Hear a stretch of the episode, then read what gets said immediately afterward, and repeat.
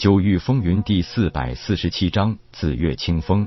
打量了一下夜空，紫月清风微微颔首道：“不错，可以直面本尊而无所畏惧，像你这样的少年人并不多见。”夜空道：“国主谬赞了。”国主紫月清风道：“强者不卑不亢，这本身就不是普通人可以做得到的。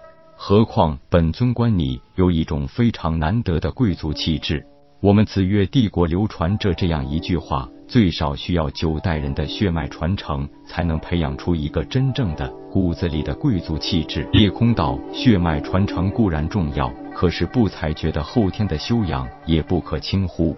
紫月清风淡笑道：“这是自然，不过你的贵族气质绝非经过一些简单后天修养而来，那是深深扎根在血脉里的罢了。”咱们言归正传，听说你有兴趣和本尊做笔交易。夜空道，听闻国主急需上品夺天造化丹，不才虽然才疏学浅，但在丹道一途算是略有心得。几天前曾经亲自炼制了三枚上品夺天造化丹，愿意与国主交换一片紫叶仙草。说完，直接从封天顶内部空间取出了一个玉瓶，向前递给紫月清风。紫月清风随手一招，夜空手里的玉瓶径直飞到了他的手里。打开瓶塞，股浓郁的丹香迅速弥漫，让人闻了很舒服。没错，的确是上品夺天造化丹。你说这是你亲自炼制？不过据本尊所知，就算整个大罗天十数万年来，从来没有一位化虚境武者可以达到神丹师的地步，更何况是高级神丹师了。夜空道，我不想做太多解释，因为任何的解释都没有直接验证来的更有说服力。你说的很对，所有解释都是徒劳无功的。三枚上品夺天造化丹就可以换得一片紫叶仙草，本尊不会过问你的丹药是哪里来的。不过既然你说是你亲手炼制，那本尊就希望可以见识一下了。毕竟，一个化虚境后期的高级神丹师，绝对是武道世界的奇迹。夜空道不瞒国主说，在下来自外域，而且有很厉害的仇家。此番前来大罗天，一来是历练，二来也是为了躲避仇家，所以想尽快的在大罗天站稳脚跟。我必然要拿出一些非常的手段才行。紫月清风道，你很诚实，也很聪明。本尊对外宣称，用三枚上品夺天造化丹就可以换取一片紫叶仙草。如果是丹师自己炼制，本尊会遵守承诺，封其为国师。你既然选择展露自己的才华，那应该不介意本尊召集群臣参观你现场炼丹吧？夜空笑道：“当然不会介意，反而这是可以在大众面前露脸的行为，对我来说是难得的机会。”紫月清风道：“你可以先到驿馆休息，待本尊传令，明日就在金銮殿上，你当着群臣之面炼丹。”夜空道：“不知道国主可否先赐给在下一片紫叶仙草？”紫月清风笑道：“你怕本尊食言？并非如此，是我的朋友急待紫叶仙草救人。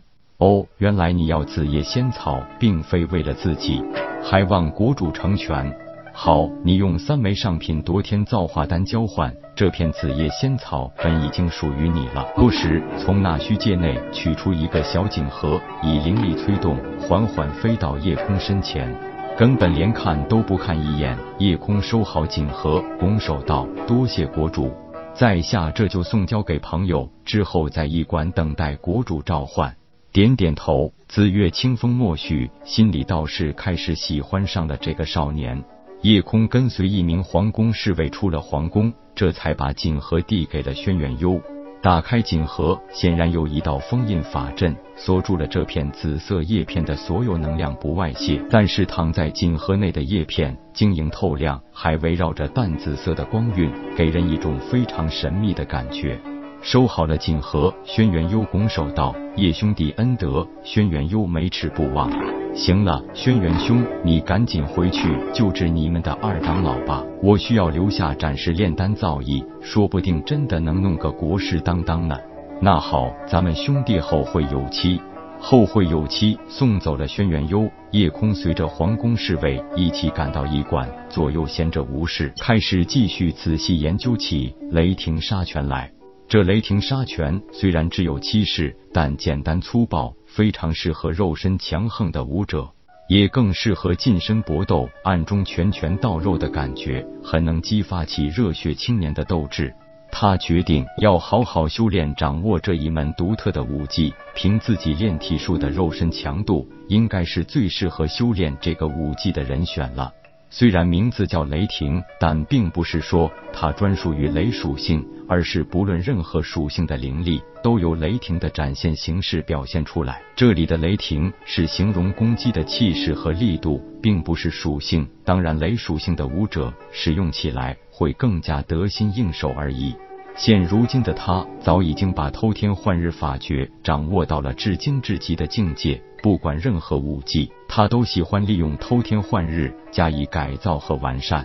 他很清楚，世上没有无敌的功法武技，但是会有无敌的强者。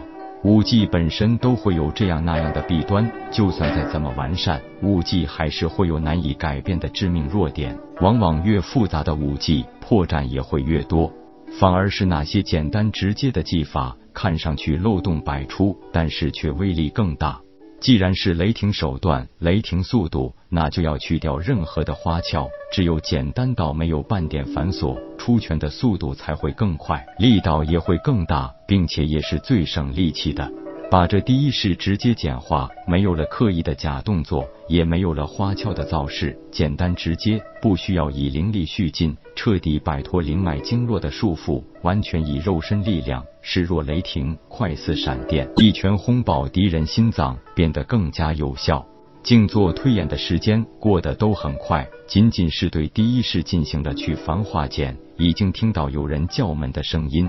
看来国主已经派人前来驿馆召唤于他，准备进宫当众炼丹验证了。本章结束，各位朋友，动动你发财的小手，为倾城点赞、订阅、分享，您的鼓励是我坚持下去的动力。